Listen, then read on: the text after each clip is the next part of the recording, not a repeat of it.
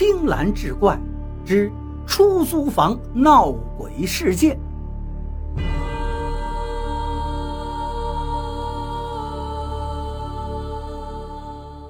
但是害怕又能怎么样呢？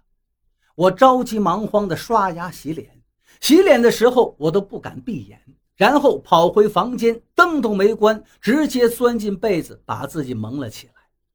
那是漫长的一夜，我越是想睡，越是睡不着。脚步声响起的时候，手机上的时间是一点整。那晚的脚步声尤为清晰，这一次似乎不是在客厅了，而是在我的房间里，就在被子外面。擦，擦，擦，轻快而明亮，一刻都不停。我在被子里捂得透不过气来，想露出头又不敢。憋了太久，一看时间才过去十分钟，又忍着憋了一会儿，实在忍不住了，一咬牙把脑袋露了出来。可是露出来那一刻我就后悔了，因为外面的灯不知道什么时候熄灭了，房间里是漆黑一片。在漆黑的环境当中，我隐约感觉到黑暗中有一个人影静静地站在我的床前。与此同时，房间里的脚步声也消失得无影无踪了。我被那个黑影吓得大气儿都不敢出，裹着被子，露着半拉脑袋，一动不动。我不动，那个黑影也不动，那真是一种煎熬啊！我想闭上眼睛又不敢，想缩回到被子里更不敢，两难之中。而且此时房间里起了一阵阴冷的气息。那气息就像是屋里忽然多了一个打开着门的冰箱，冷气缓缓地在屋里流淌着，并且透过被子直直渗透到我身上。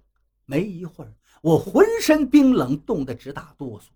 当时也不知道怎么回事，心中感到无比的委屈，边委屈边愤怒，最后实在忍不住了，只是觉得这个黑影简直欺人太甚。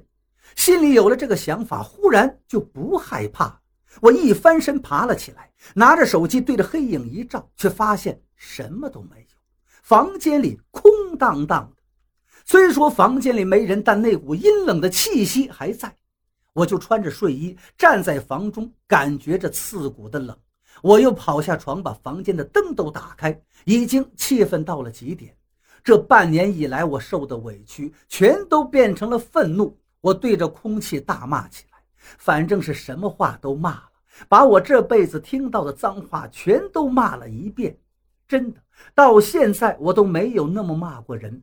不过骂过之后真的很过瘾，简直爽歪歪了。一通斥骂之后，一个多小时，那冰冷的气息莫名的消失了，房间里恢复到了之前的温度。这之后，我忽然想起了村中老人们曾经说的一句话，说是鬼也怕恶人。现在我骂人骂得这么凶，刚才那个东西肯定是被我骂走了。想到这儿，我还挺得意，就钻回到被窝里重新睡去。本以为就没事了，可是睡得朦朦胧胧之中，我感觉那个东西又来了。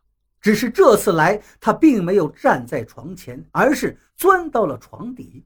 在床底下慢慢的敲击我的床板，当，当，当，一开始是慢悠悠的，后来是越来越快，越来越快，敲到后来变成了连续的声音，当当当当当当当当。这时候我再次愤怒起来，想爬起来继续骂，可是我一动才发现自己浑身僵住了，连一根手指都不会动。我明白了。这是被鬼压床了。这一次我丝毫没有办法，想动动不了，想骂人张不开嘴。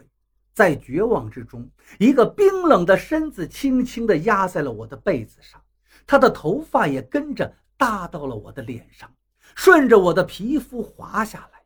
冰冷的那种感觉让人绝望，绝望到了极点，而你一点办法都没有。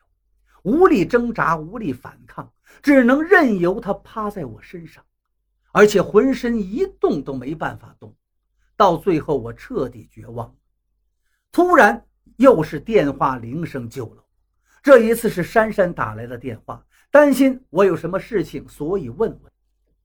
电话铃声响起的时候，我的耳边传来了一声叹息。那冰冷的头发从我脸上划过，然后我感觉身上一轻，我能动了。能动的一瞬间，我迅速爬起来给珊珊打了电话。电话接起来，我想说什么，可是，一张嘴却什么都说不出来。过了好大一会儿，才哭出了声。珊珊跟她小姨夫把我接了过去，在她小姨家住了一夜。第二天，我给我爸打了电话，他赶过来帮我搬了家。我爸一进门，直皱眉头，问那张八仙桌和旧柜子是怎么回事。我和珊珊都不知道。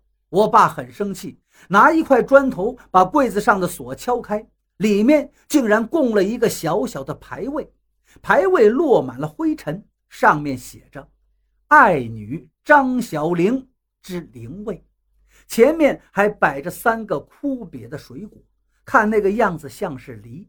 我爸当时就不说话，帮我收拾好了东西，沉着脸说：“走。”